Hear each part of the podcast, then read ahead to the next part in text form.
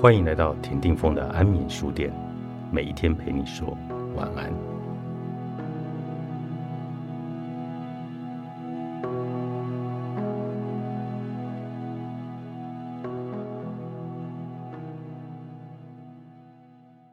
大家都以为觉醒就是顿悟，但觉醒不是一瞬间的事。戏剧性的灵光一闪，就会发现人生的真谛，那是一种传奇。现实生活中通常不是这样的。尽管我们有时候会啊，好像忽然明白了什么，但觉醒需要时间。心理学家史蒂夫·泰勒博士研究了觉醒的现象，也称为顿悟、领悟，或用你偏好的其他描述。他个人的心理觉醒激发了研究的热忱，发现觉醒的体验通常有三个元素：来自内在的混乱。通常很自然的发生，通常和灵性修为有关。觉醒会开启人的认知，发现原来我们不只是血肉之躯，我们还有灵魂或者心灵。我们渴望连接上比自己更伟大的力量。觉醒让人了解到，我们并不是自己以为的那个人。往往我们要经过磨难，在困惑和悲伤中逐渐的醒悟。才能觉醒，觉醒就是自我的重生。过去的你活在无意识、自动驾驶的存在状态，觉醒会让那个部分的你破茧而出。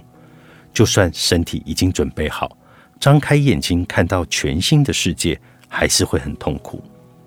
在无意识的世界里，保持意识让人难受的要命。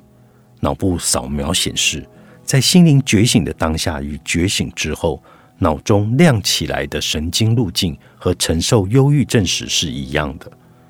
科学家说，这是一体两面。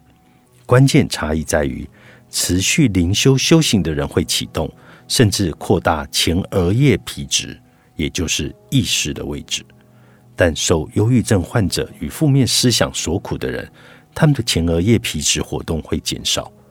我的觉醒分为几个阶段。刚开始，我的身体和情绪都承受了极端的高压，我的身心灵都失衡了，自我陷入了危机。我开始觉得生活无法忍受，各种挣扎在我四周交织成团。我没有其他的选择，只能解决已经失控的问题。那些问题以前是我的常态，如果我也寻求外部的协助，就会被诊断出忧郁症或者焦虑症。和以前一样，但这一次我把我的直觉往内在去拉，去关照，让我看到我有那么多的脱节。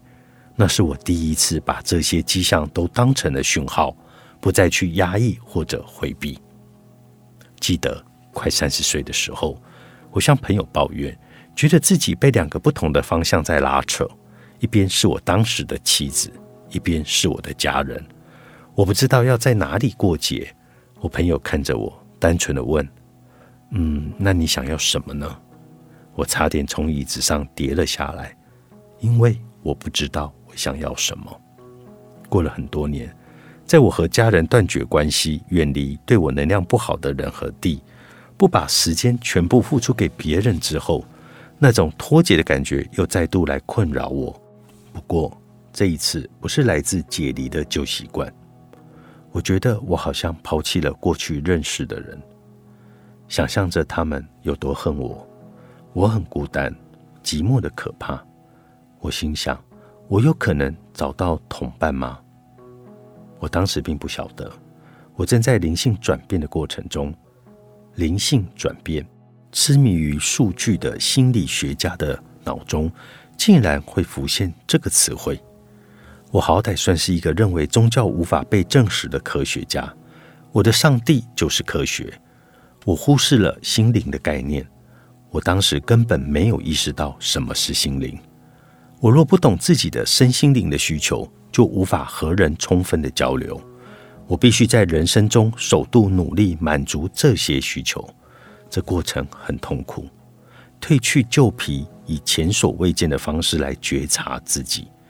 你必须看见自己，才能爱自己；而你也必须爱自己，才能够给自己那些无法从别人身上获得的东西。全人疗愈，作者尼可·雷帕拉，方志文化出版。